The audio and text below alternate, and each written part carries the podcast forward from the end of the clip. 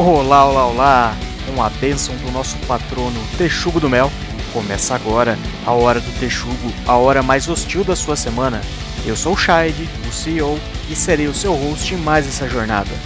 Nós lançamos episódios novos às quartas-feiras, 20 horas, no horadotexugo.com ou no seu agregador de podcast favorito. Spotify, iTunes, Google Podcasts, Pocket Casts, Podcast Addict, Overcast e muito mais.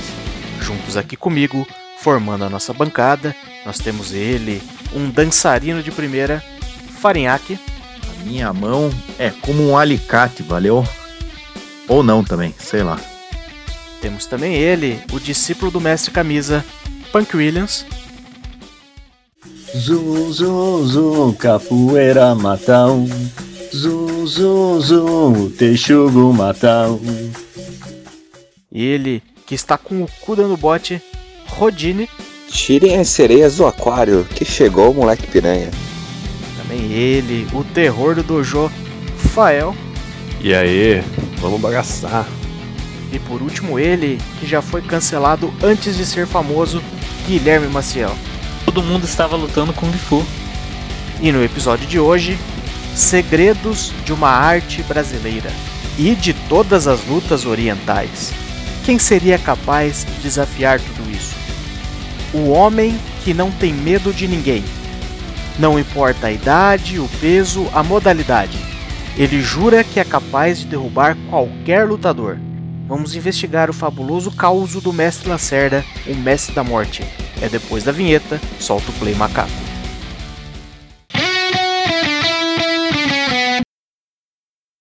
Iauara, a mais temida.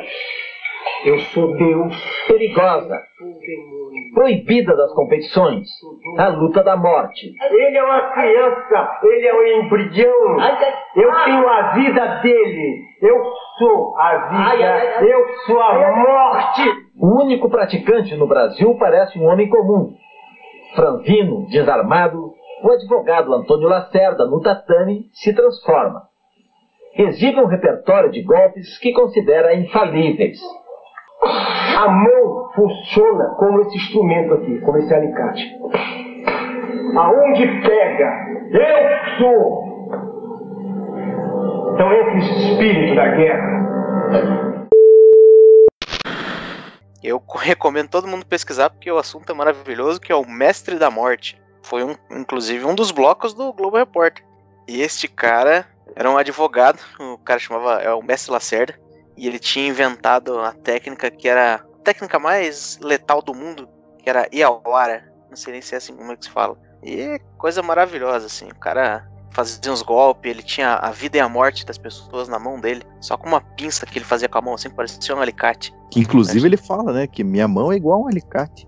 Mas eu vou te falar que uma coisa que me chamou muito a atenção nesse negócio é o mestre, como é que é o nome dele mesmo? O Mestre Lacerda? Ah, o mestre, O mestre da Lacerda, ele aparece vestido de lutando, né? Calça jeans, uma camisa aberta até a metade do peito e um sapato. Tipo, Aquele e a calça relógio jeans- também. A calça jeans pelo tornozelo, assim. O cara era lá, advogado, né, mano? Simpson. Bizarro, bizarro. E o pior é que teve um tonto lá que caiu no conto dele, né? Caiu no conto nada, velho. isso- Aquilo era o Não, Sugar caiu no- Daddy dele. Não, caiu no conto, assim, sabe por quê, meu? Porque você vê na, na quando ele toma um, como ele, quando ele toma uma sova do ucraniano lá, você vê que ele tá acreditando naquele negócio dele lá. Só que o ucraniano não entendia português pra cair no conto dele. Sim, não, isso, ensaio. é um, isso é um negócio que acontece mais pra frente que é maravilhoso, né? Lá pelas tantas ele, desse- ele começa a desafiar, desafia os Grace, desafia o Mark Kirk, na época era um porradeiro de primeira lá. É, Caralho, e aí ele, a do cara é muito boa, né? Não sei, o cara só escracha ele lá. Mas, Porque ele fala muita merda e na Esse tradução tá daqui- tipo. Na tradução eles não traduzem o que ele fala. Era uma época que os caras podiam chamar de bicha na TV, né? Era uma Sim. época É, meio, meio obscura. Os lutadores xingavam de bicha, falavam assim, ah, o cara não me aguenta porque ele é uma bicha. Hoje em dia, cara, tem uns aí que tomam uma sova e tomam bonito. to- Tomam Os anos sorrindo. de ouro. Os anos de ouro da Que- televisão brasileira. Esse, esse, esse, esse mestre aí, eu acho que ele. A gente pensa aí, anos 90, sei lá, acesso a coisas do, do mundo fora do Brasil não era exatamente a coisa mais comum, né? O cara deve ter achado um videocassete aí muito obscuro do, do Ip Man, né? Lá do, do Bruce Lee. E falou, bicho, eu sou o Bruce Lee brasileiro e é isso que eu vou fazer. Daí ele deu aquela abrasileirada no estilo, né? Aí colocou ali um.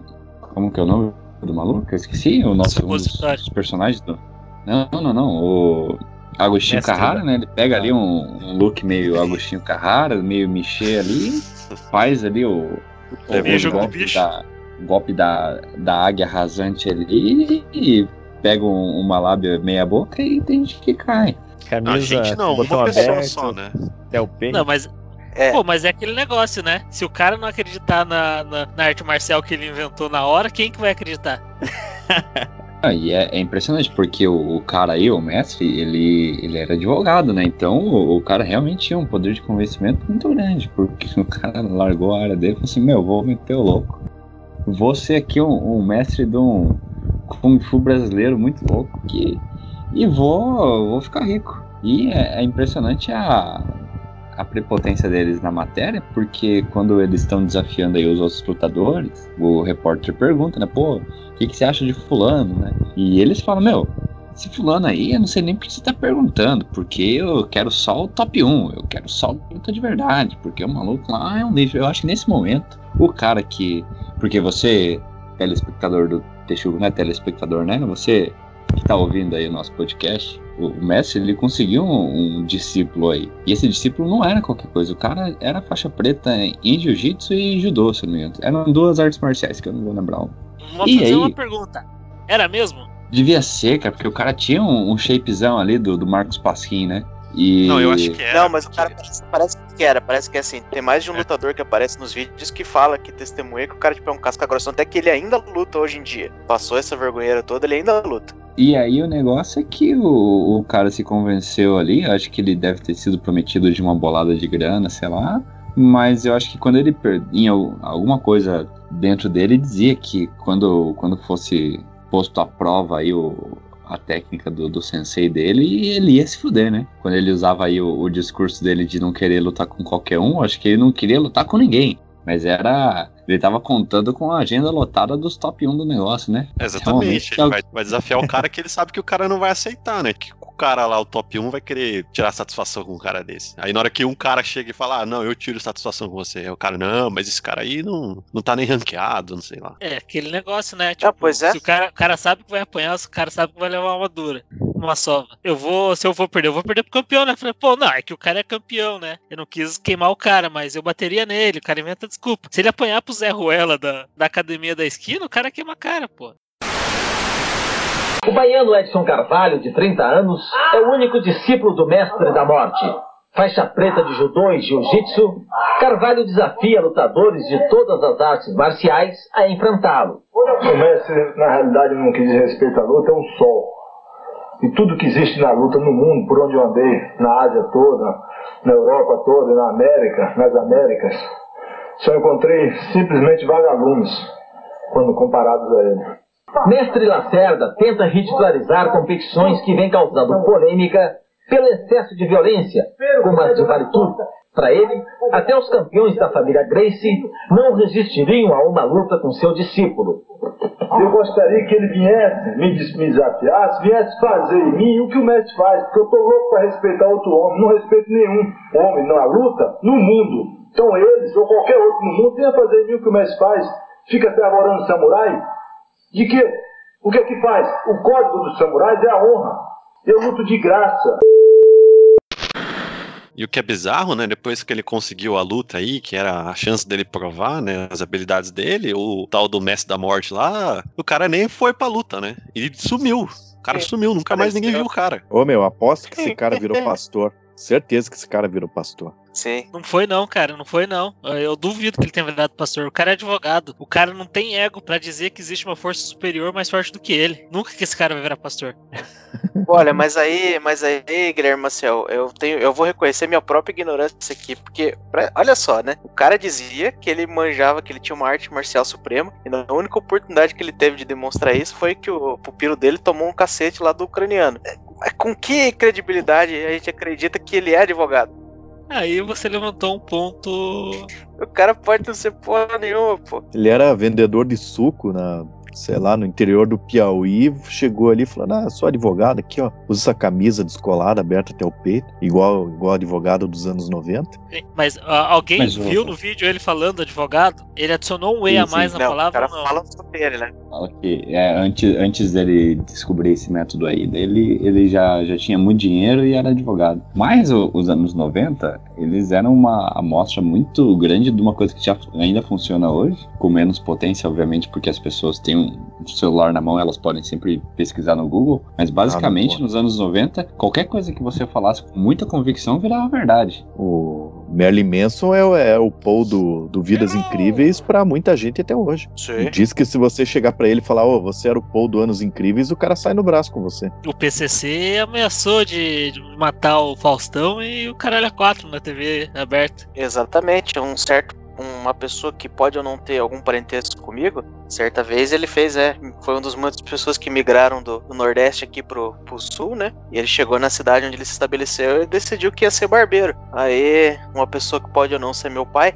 perguntou pra ele, mas poxa, o senhor não é barbeiro? Daí ele falou assim, é, eu sou, e aqui eu sou o quê? E quem é que sabe? E desde então era barbeiro. Bem, é um negócio mais simples, né? Mas você chegava num lugar, falava, então, eu sou, sou médico. E tinha vários casos aí de médico que operou um tempão sem, sem diploma. Não que o diploma faça diferença, né? Mas vocês Ah, Aqui na minha cidade tava acontecendo isso até o ano passado.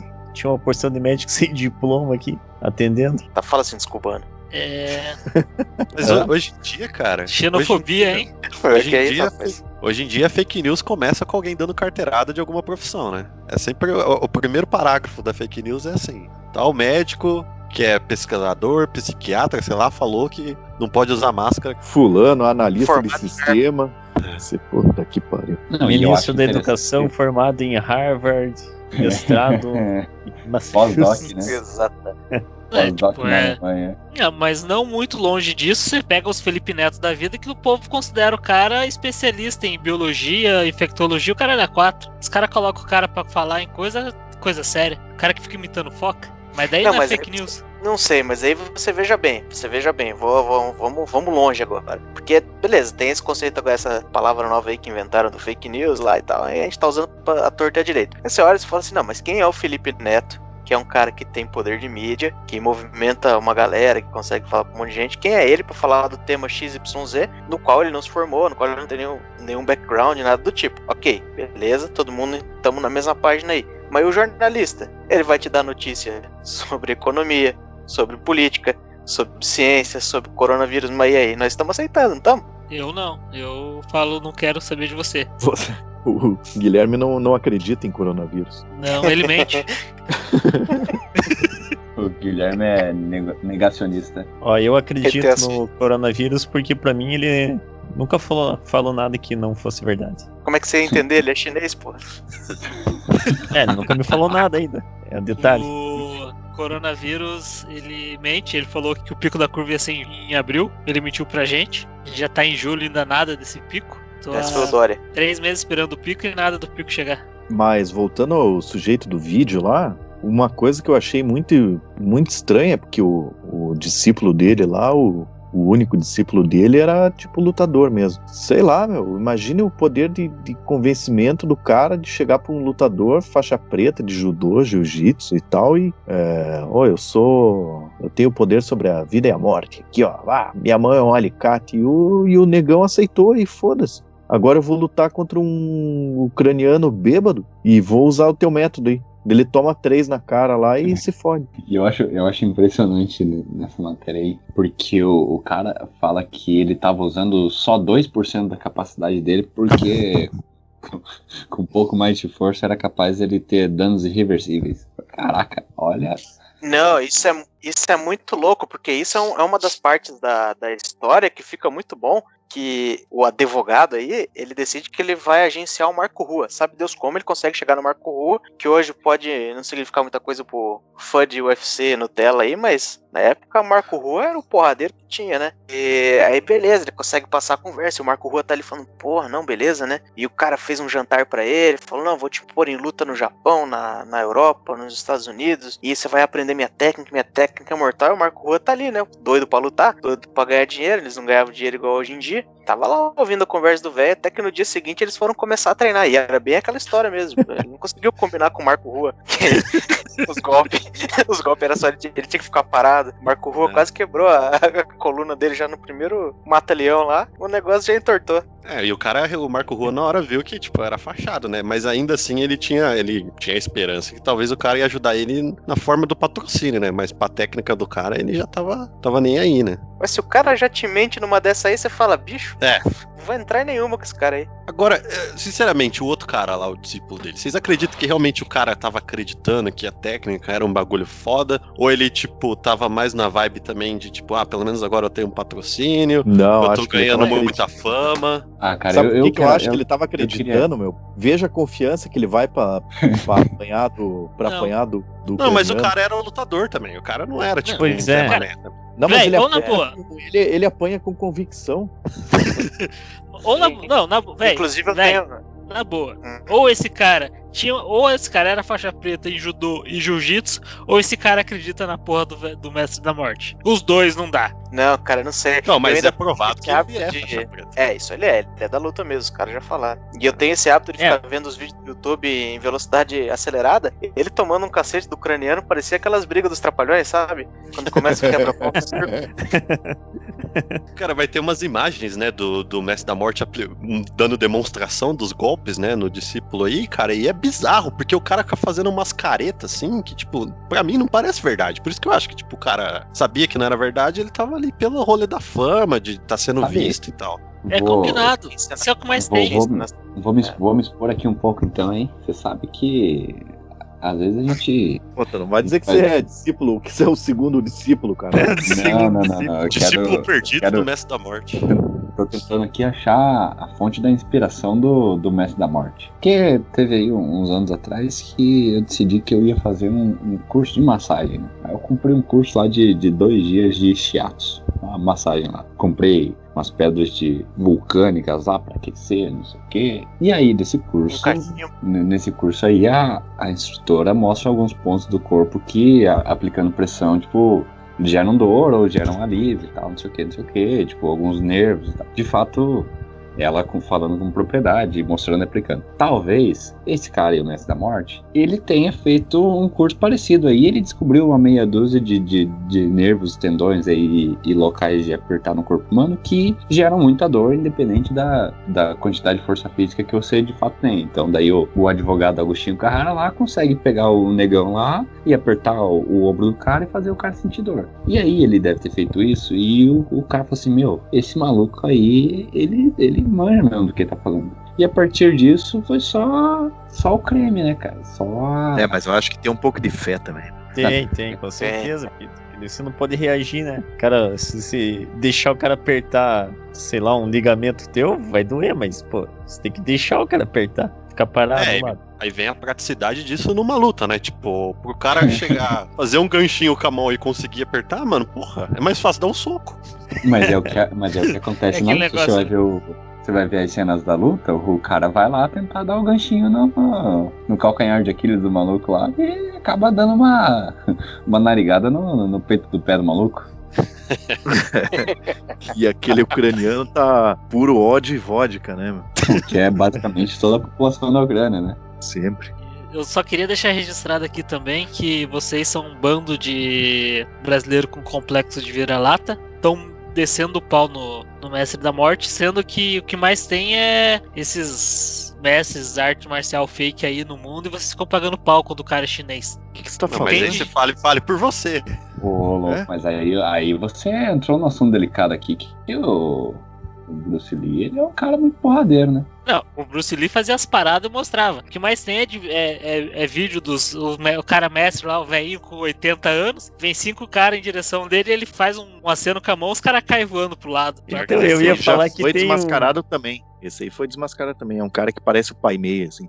Mas esse apanhou o É. próprio, não, não mandou o discípulo apanhar. Esse Sentiu na pele as bordadas. Parece que o governo da China fica incentivando esses caras, né? Que é. Acho que a, a maioria desses caras, acho que 90% é o esquema, acho que é Kung Fu, que é tipo um patrimônio cultural da China. E o governo chinês fica incentivando, ó, ó, vamos mostrar os caras aí, vamos ensinar pras crianças, caralho, a quatro. Tem um chinês lá, um lutador de MMA, Tipo, o cara, o cara nem é bom. O cara é gordo, tipo, fora de forma, fora de forma entre aspas, e o cara tipo fez o objetivo Ô, de vida ô, deles. ô. Gordofobia agora aqui na minha frente. Pode, Sim. pode rever suas palavras aí. Não, não, não, não. Beleza. Não, não, é que tá, o gordo, o gordo vai ser, eu tô, eu tô enaltecendo ele.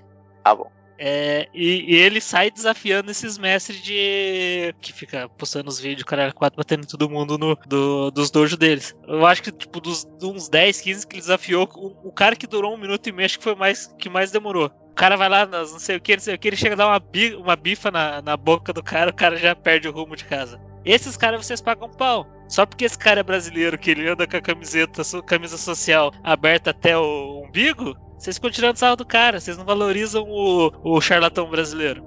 Vocês são uma vergonha. Cara, você tá, você tá muito louco, cara, porque durante muitos anos na minha vida, eu, eu dei moral pra um maluco que estudava comigo na quinta série, que era gordo também, e que jurava que um dia tava em casa, fez força pra caramba e conseguiu soltar um raiozinho de Kamehameha. Por muito tempo eu dei moral pra ele. Então não venha querer me acusar disso aí, não. Você tá falando também que o, o Rodine, depois que tirou a barba, foi pra Rui Barbosa só pra cair no jogo do pinguim que tava rolando lá e você não tá valorizando isso também. Puta que pariu, pô.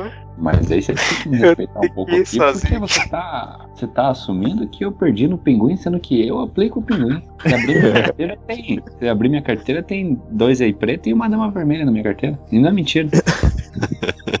fiz isso, fiz isso no, no casamento de uma colega nossa aí. É, é verdade, nesse podcast nós não apoiamos charlatões, principalmente se eles não forem brasileiros. Desmascarei um em pleno casamento da família dele. Acho que é chegada a hora, Rodine, de você contar a sua odisseia pessoal, de desmascarar as pessoas que, que fingem ser mágicos, mas não, não dominam magia de verdade. Por favor, essa é a hora. Não tem história. A única Ó, eu coisa tô aqui de eu fiscal, hein? Eu tava no casamento e o cara foi fazer a mágica e ele pediu pra eu escolher uma carta. Eu escolhi a última carta do baralho. Ele pediu pra eu escolher qualquer uma. E daí não podia escolher a última carta do baralho. Não, não, não, não. Não foi isso que eu vi. Não foi isso que eu vi. Eu vi que você tava muito putaço que o cara tava lá querendo fazer truques de mágica porque era um adolescente. É isso mesmo, Fael? Era um adolescente? É, exatamente. Um adolescente de 16 anos, ele teve a ousadia de des- desmascarar o cara. Nossa, que vitória da vida. É, o Piazão tava Como lá, assim? coitado, novo, novo na vida. Aí, pra lá, Foi, dominou uns, uns truques, de, truques de mágica, porque é só isso que todo mágico faz, é truques de mágica. Eles não, eles não dominam eu- magia. Eles não Como são assim não é doutores magia de verdade? Não é magia de verdade? Ô, você imagina, o cara de, de família japonesa, e aí ele quer que ele quer ser mágico em vez de ser médico, engenheiro, o pai dele deve chorar no banho. Aí eu tive que, que frustrar os sonhos dele pra ele entrar na, na carreira certa. Ele é uma criança, Rodine, ele é uma criança. Olha o que você fez, rapaz, olha o teu tamanho. Coitado, é- é- no Brasil tem aquele mágico que é famoso ia na TV lá. Criança, criança tem que ser frustrada mesmo. E ele é chinês, japonês, ó, oriental, sei lá. O máximo que uma criança frustrada pode conseguir na vida é se auto-intitular CEO e criar um podcast com os colegas, cara. Além disso, não é muita coisa. Perceba que eu não disse amigos. É, por, só por isso que eu fiquei quieto. Foi por isso que eu dei É, risada. mas eu acho que eu acho que tá certo mesmo. Tem que desmascarar essa galera aí. Pô, você chega, para o carro no sinal. Cara ali, você tá vendo que é uma pessoa e tá todo mundo acreditando que é uma estátua. Não, não, não. Chega pro cara e fala, não é não. Eu sei que você é, eu sei que você é uma pessoa pintada de prateado aí. Você não é uma estátua não. Não vem aqui pedir dinheiro. Vai comprar um algodão doce na praia? O cara lá tá fingindo que é um Teletubbies. Que Olá, palhaçada. Mágica! Agora, eu acho que a gente deve, deveria valorizar, por exemplo, o cara que é autêntico e você devia estar aí comprando pano de prato pra sua casa do Vin Diesel. Exatamente. Agora pensa, você, você é um pai lá, teu filho tá fazendo aniversário, você quer fazer uma coisa especial pra ele. Teu filho é amado, você gosta dele. Você contrata carreta furacão. Chega um cara lá, chega aquela turma vestida e fala: Não, peraí, peraí, peraí, que eu tô ligado que o fofão já morreu. Capitão América, no último filme dos Vingadores, já virou um senhor de 170 anos de idade. Isso aqui é tudo uma farsa. O é. Homem-Aranha eu até acredito, né? Mas o resto da galera não, pô. Pô, foda. É, até porque o Homem-Aranha tem o multiverso, né? Então deve ter o Homem-Aranha da Carreta Furacão, certeza.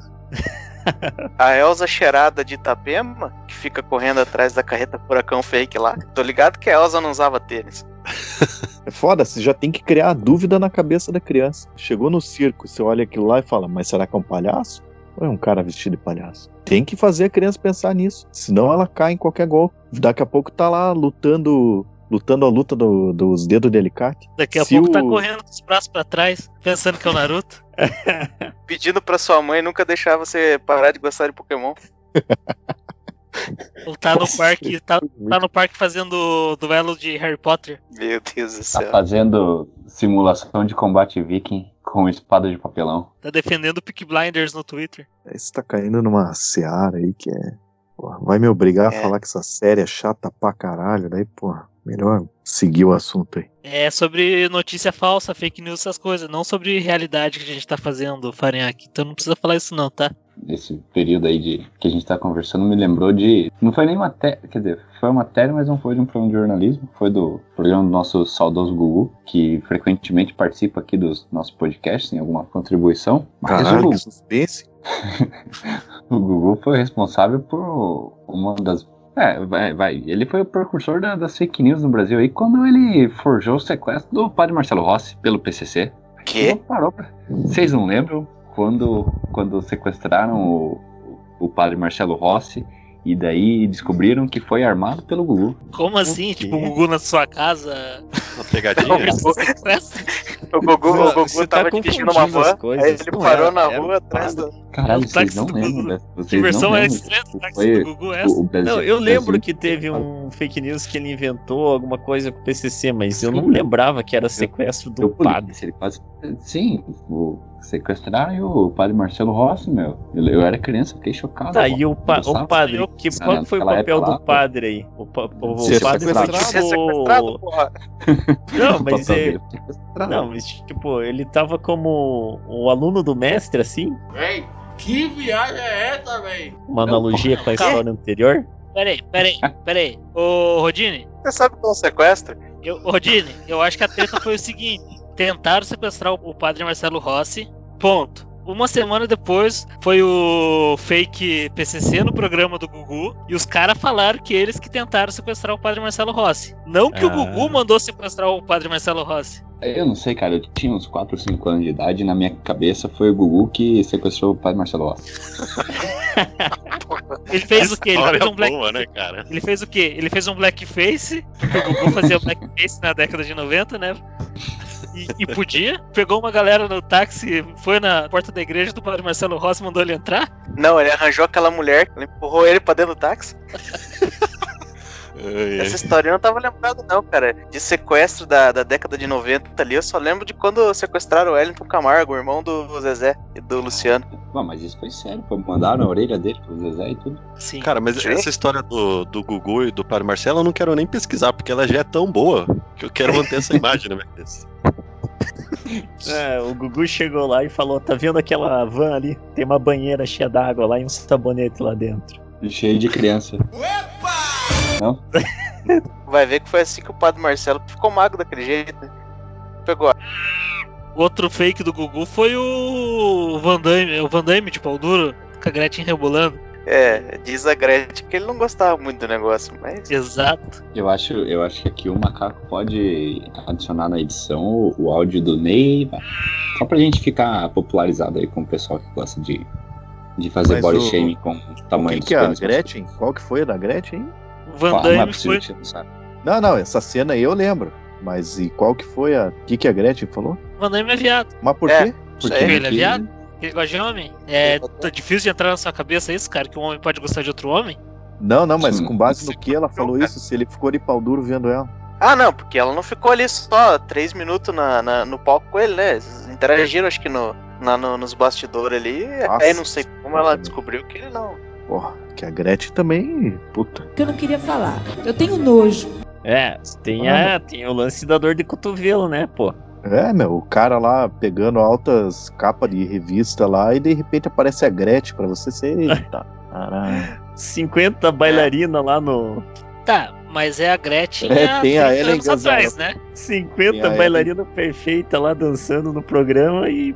o cara tá olhando ali de um lado a Ellen Ganzaroli e do outro a Gretchen. Ele, puta merda, e agora? Como é que eu dou um perdido nessa velha Mas a caralho? mulher era feia há 30 anos atrás também, cara. Puta que pariu. Ela era meio zoada. Não sei se tá saindo som aí do. Já deu, deu, deu.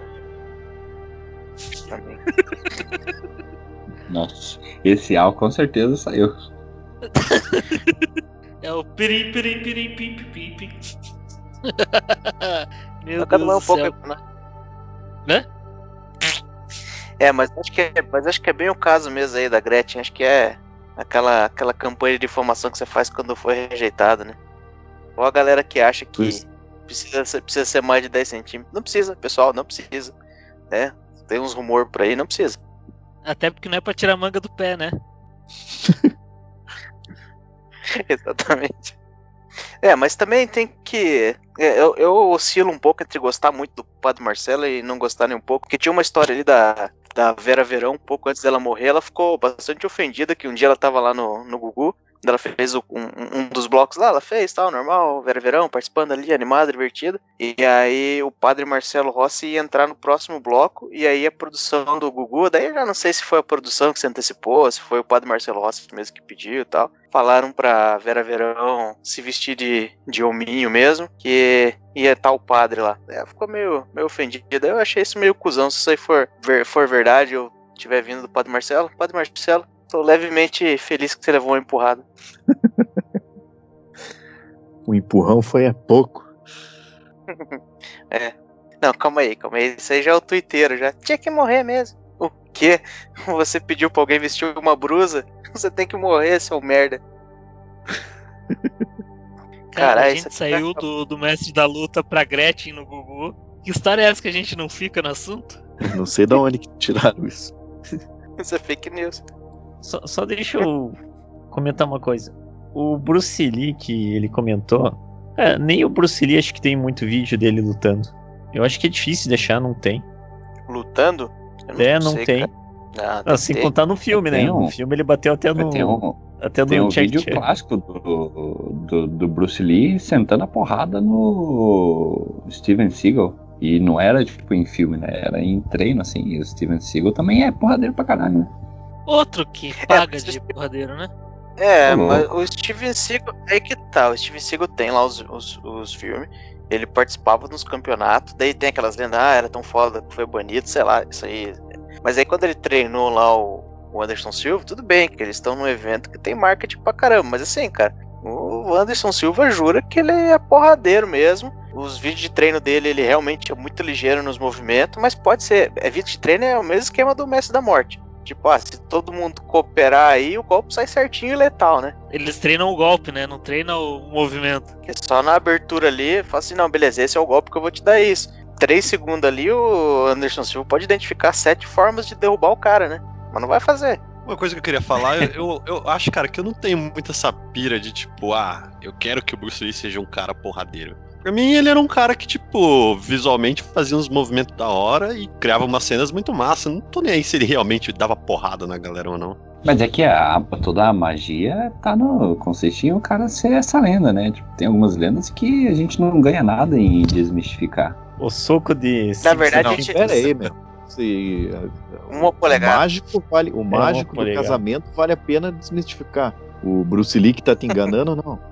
Sei lá, o Bruce Lee não enganava, mas sei lá, o- É. O Bruce Lee não enganava de uma forma tão porca, né? Você tá, me- você tá dizendo a gente que o mágico do casamento é, é pior do que o mestre da morte. Sim. Não, eu acho que é tão ruim quanto, sabe por quê? Porque o. Como que é o nome do cara lá que foi lutar contra o, o lutador mesmo, que foi. que foi dar um matalhão nele, quase matou o velho? O Marco, Marco Rua. Ruas. Marco Rua. Quando o Marco Rua foi lá e deu um matalhão no cara, ele, ele foi o Rodine quando escolheu a carta lá no fundo. Acho que tá meio no mesmo nível, assim. Ó, tra- traiu o movimento, estragou o rolê do cara. Matou a fome Pois do é. cara. É porque o que, o que ferra um pouco na- na- no lance do Bruce Lee é porque, pô, daí vai lá os malucos, né? Aquela gente muito, muito motivada em busca da excelência. Ninguém que a gente tenha conhecido e trabalhado perto. O cara vai lá me postar um negócio no Facebook com uma foto preta e branca do, do Bruce Lee, dando um motivacional sobre como você ser uma melhor versão de você mesmo e tal. E, pô, isso depende muito do fato do cara realmente ter sido uma versão muito foda de um ser humano, né? Agora, se o cara for uma fraude, aí fudeu, né, cara? E me lembrei daquele ciclista, é, alguma coisa Armstrong, sabe? Neil, Sim. Neil Armstrong. É, e o cara é uma mega hiper lenda e tal, daí depois de 50 anos todo mundo venerando o cara, usando pulseirinha do cara, tipo, nossa, se superar e tal. Daí descobriu que ele passou a vida inteira tomando um monte de remédio que não podia lá e tudo que ele ganhou provavelmente foi na base do chuncho. Você tá dizendo, então, registrado, que o Punk Williams tá dizendo que Neil Armstrong é um fracassado que usava drogas pra se destacar. Não, Não, não. ele não é fracassado. Não é? Ele é um vencedor que usava drogas. Sim, ele é um vencedor. É, mas a treta maior dele, tudo bem, ele tinha lá os anabolizantes, que eu realmente não sou atleta. Tô muito longe de ser atleta. Não sou eu que vou dizer se é bom, se é ruim, se eu vou Você não me fala, eu não né? vou saber. Então, vocês Mas estão falando que Neil Armstrong é um cara que usava drogas. Não é Neil Armstrong que é o nome do cara, é outro, não é outro. Que porra. Eu vou procurar o Não, Não, mas É o a, Lance grande, mas a Armstrong. grande, Lenza, mas a grande- viu? Safado, jo- jogando fake news. grande Se você nasce com o sobrenome Armstrong, você vai ser famoso, é isso? Não, mas a, o, a treta desse Lance Armstrong aí, a parte do, do anabolizante fica em segundo plano, porque ele foi o cara que matou a esposa, não foi? Ou foi o outro cara? Foi Não, o quem Jay matou a Simpson, esposa cara. é aquele sem perna. Ah, é, foi isso mesmo. Foi o Clitóris, Clitóris. É. É, mas o esquema do Armstrong lá era que ele trocava o sangue, né? Não, Não? Bom, então não, foda-se. é, era, era, era esteroide anabolizante mesmo. Não, mas não tinha Não. esquema dele trocar o sangue pra não pegar no exame? Ah, eu não sei como que ele Ah, escondia o rolê. fazia Eu tinha um rolê que ele teve. é, que ele falava, né? A superação dele é que ele teve câncer do, no testículo. E, e como ele, tipo, o, o tratamento, todo o processo, toda a doença doía muito, ele dizia que ele tinha uma resistência muito grande à dor, que ele conseguia se esforçar mais nas competições. Ah. Até sair os rolês que ele pegou- foi pego nos antidoping, daí se fudeu, perdeu tudo os Tour de France lá, o caralho a 4 que ele tinha e foi a merda. Agora, como ele escondia o doping, eu não sei. Hoje em dia não pode nem subir em cima de uma barra forte mais. Uma Calói 10. Eu sou a vida, eu sou a morte. Na minha juventude eu, eu fiz capoeira. Não me orgulho. também. Não me orgulho, não me orgulho, mas também não escondo de ninguém, que eu acho Não, eu me engraçado. orgulho, cara. Eu, eu Ah, acho. fuder. Eu acho, um- eu acho irado. Nossa, meu negócio mais palha. Tchim, tchim, tchim. Não, é legal. Ah, mas É, é. bacana, esse que é é, mas a gente tem que, é. mas a gente tem que dar, dar uns créditos aqui, porque o Punk Williams é baixista, né? Onde tem marimbunda, no zum zum zum. Zum, zum, zum, capoeira mata um. É, nota-se que você aprendeu a lutar e, e, e Não a musicalidade no mesmo lugar, né? É, eu vou dizer que eu não tinha facilidade com a capoeira. Ah, mas não Olha, eu consegui. vi- né? Ah, isso até você falar. Eu achei que você era praticamente um macaco. Ah, O besouro, né? Batizado pelo mestre cabeça. Eu nem sei o nome do cara que dava aula pra mim lá, mas puta que pariu, meu. Que parada mais palha que é a capoeira.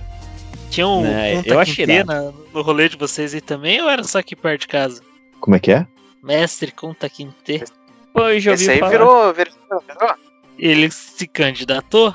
Eu acho que ele foi sim, cara. Eu acho que ele, ele acabou se elegendo mesmo é, na cola daquele outro mestre pop lá, que era um cara que ficava fazendo umas capoeiras na praça.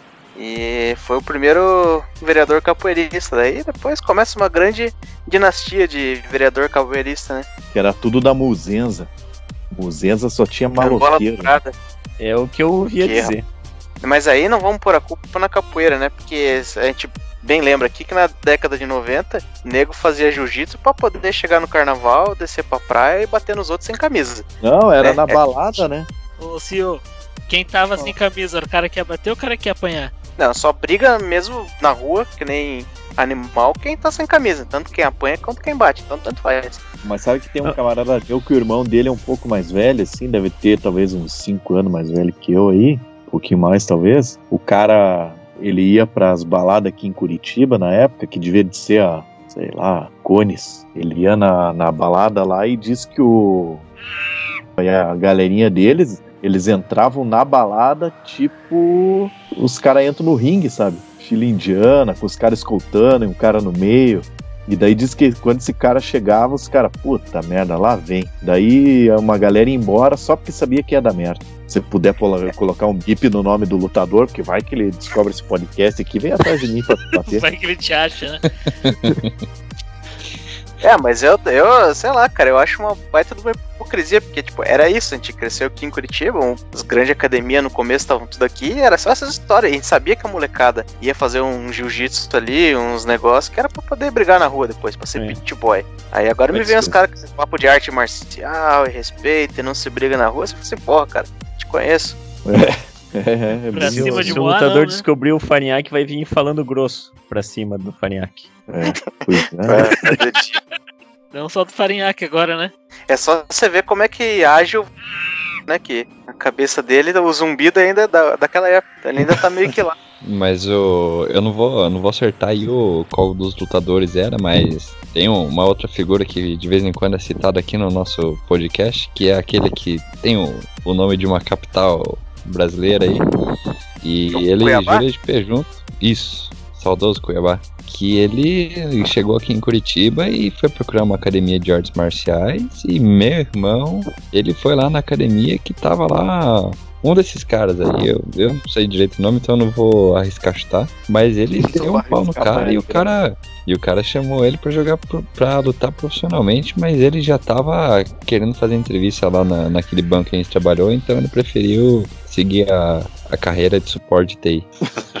Não O que todo mundo sabe é melhor do que lutar, né? Sim, ganha muito mais dinheiro. Pelo menos eu não tenho a É. orelha torta. É, dependendo do dia de trabalho, eu prefiro tomar uma joelhada na, na fonte mesmo. Pois é. Eu tenho um amigo que ele era lutador. Só que ele lutava karatê.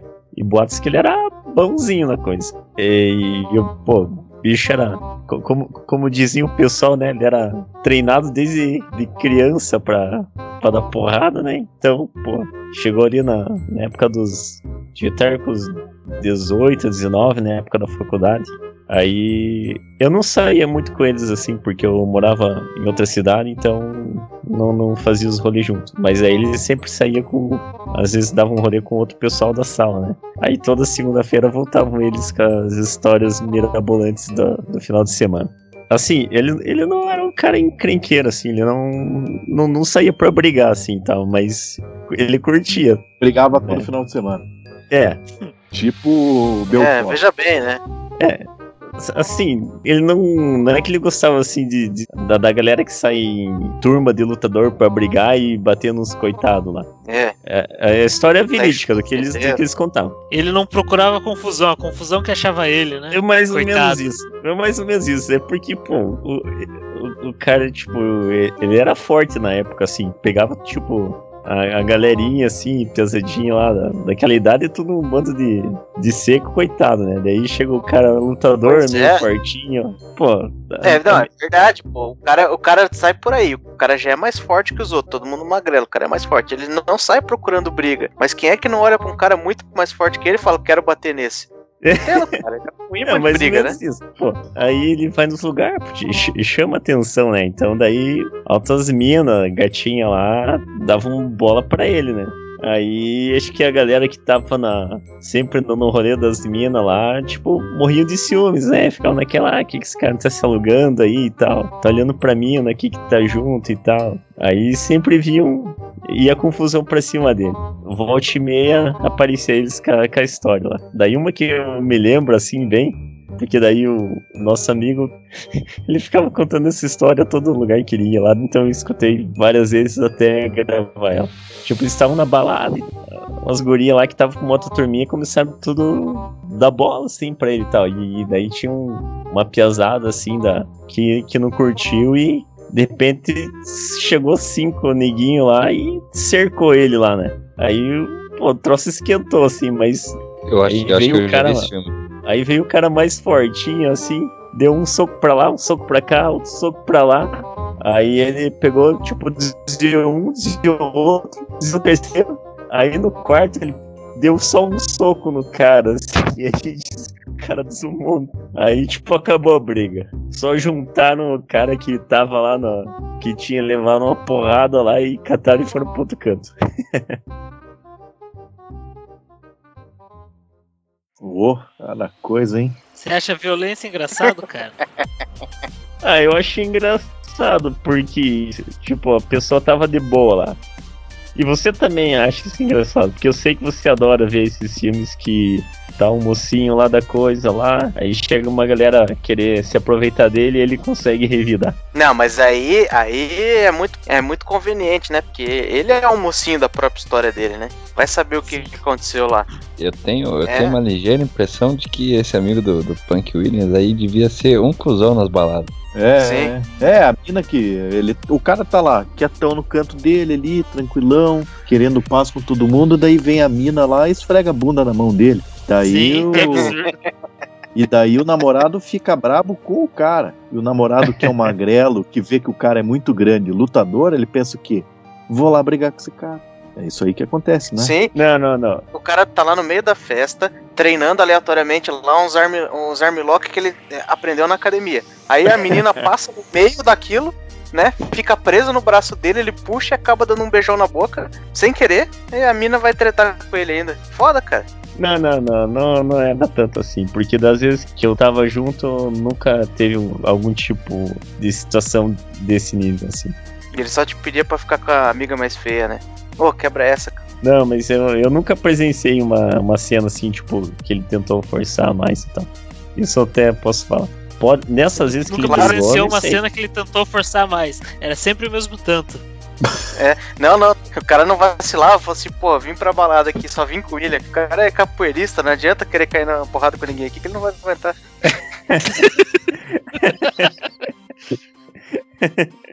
A gente, foda, né? meu? A gente vai querer começar a brigar aqui, o cara vai querer começar a dançar ali do lado. É. Vai dar merda, melhor deixar pra brigar outro dia. É, pode ser. O, o Punk William já vai negociar a briga com eles. Você vai lá brigar e eu fico aqui cantando. Né? Quando você quiser, quando você cansar, você baixa pandeiro aqui na aqui. minha mão que eu dou uma cambalhota e entro na parada. Eu dou um. Eu finge que tô cumprimentando ele e dou uma benção. Foda. Cara, não, ele grita, pô, ajuda aqui, caralho. Calma aí, tô batendo palma aqui, não posso desconcentrar. Olha o ritmo, olha o ritmo. Põe, põe as palmas aí da capoeira. Foda. Eita, A gente tá nesse momento no meio de uma roda de capoeira aqui, morre. sonora. É, né? Tô até com a minha calça amarrada com uma corda. É, muito provavelmente o primeiro mestre de capoeira foi um mendigo, né? Que tinha uma corda de varal colorida pra amarrar. E o cara passou que ele era um oh. mestre de luta e o povo acreditou. Ó, eu me batizei com o mestre cabeça, que era da Capoeira Brasil, que ele era. Agora, agora não tenho, não tenho certeza Puta, nem de da que Muzenza, estado que ele era. sério. Ainda se o cara tá lá, o cara, ele quer arranjar uma briga. Só que se ele tá com um capoeirista, ele, puta, o cara vai dançar. Mas se o cara é da Muzenza, ele, porra, ele vai dançar feito um maloqueiro. Aí é foda, mas não, você era capoeirista do Cacau Brasil aí, daí é foda, né? Cacau Brasil. E o outro, ah, ele não era mestre na época quando eu treinava lá, mas que era tipo, professor de capoeira. Era o Zanes, e acho que agora ele mora na França lá. É Mas professor. ele né, não, era, mestre. Ele não era mestre, mas ele era professor. É, ele não tinha mestrado em capoeira, era só Exato, é. E- exato, é. Ele era ministro. É, ele tinha feito esquema em Buenos Aires lá, mas acho que não deu muito certo. É uns papos estranhos. Já fiz uma aula com, com o criador, o fundador da Capoeira Brasil. É, Ô, louco, achei que era o fundador da capoeira. Daí ia ser muita mentira pra uma pessoa só. é o senhor John Capoeira, né? É, aí quem fundou a capoeira ia ficar difícil saber quem. Aí tem o criador que é o, o da capoeira convencional, que a gente mais ouve agora. Aí é o chamado Mestre Bimba. Peraí, como assim? Tem dois, tem dois, tem duas capoeiras? É que tem. É a capoeira tem... de salão? É, mais ou menos isso, é. Eu acho que tem uma terceira divisão ainda que estavam querendo inventar e tal, mas eu não, não acompanhei mais, mas... Porque, assim, a, a capoeira que, que veio meio como dança da África e Mudança. se originou no, no, no Brasil mesmo, que os escravos praticavam, eles chamavam que era capoeira... Que pariu, me fugiu o nome, tava lembrando aqui. Pariu, capoeira, puta que pariu, bom nome. Essa aí eu quero, eu quero aprender. Ah, Quero aprender a capoeira dançar. arte, Não, não, peraí, capoeira moleque, capoeira arte, capoeira. Na capoeira raiz. Ah, aqui ó, lembrei. É capoeira Angola que eles chamavam. capoeira Angola não tem nada a ver. Você vai ver as rodas de capoeira Angola, ela é. Só, só os mestres podem fazer o Angola. E Claro que ela é joga... E ela é jogada dentro de um ci- dessa porra desse podcast. E ela é jogada, de- e ela é jogada dentro, dentro é jogada dentro de um círculo, é- é, ela é jogada de terno e no- nos sapatos do- de quem tá jogando capoeira tem uma gilete. Essa é a capoeira Angola. É o Peak Blinders da capoeira? É, então é. A capoeira fria calculista? Então, aí então, essa é a modalidade que é o que os escravos jogavam. Os escravos não jogavam Mas- de terno. Mas escravo não tem terno, pô. Então, aí, aí essa modalidade que você Eu acho é, que não tem a ver falou, com a arte, né? Acho que tem a ver com. é, já é uma outra coisa que foi Gente, o que que tá inventada e acontecendo? proposta, mas não, não. Vai ver que inventaram uma tradição aí, mas ela é uma capoeira totalmente diferente, assim, é um troço bem. Ah, não sei explicar. Quem quiser aí, os ouvintes procurem, não entender sabe. melhor. Então, aí a capoeira que, que é mais famosa, eles chamam de capoeira regional, que foi meio que criada pelo mestre Bima mesmo. Ele que estipulou, ah, o golpe vai ser assim e meio que formalizou os golpes que se usa. Ok. É mais ou menos isso.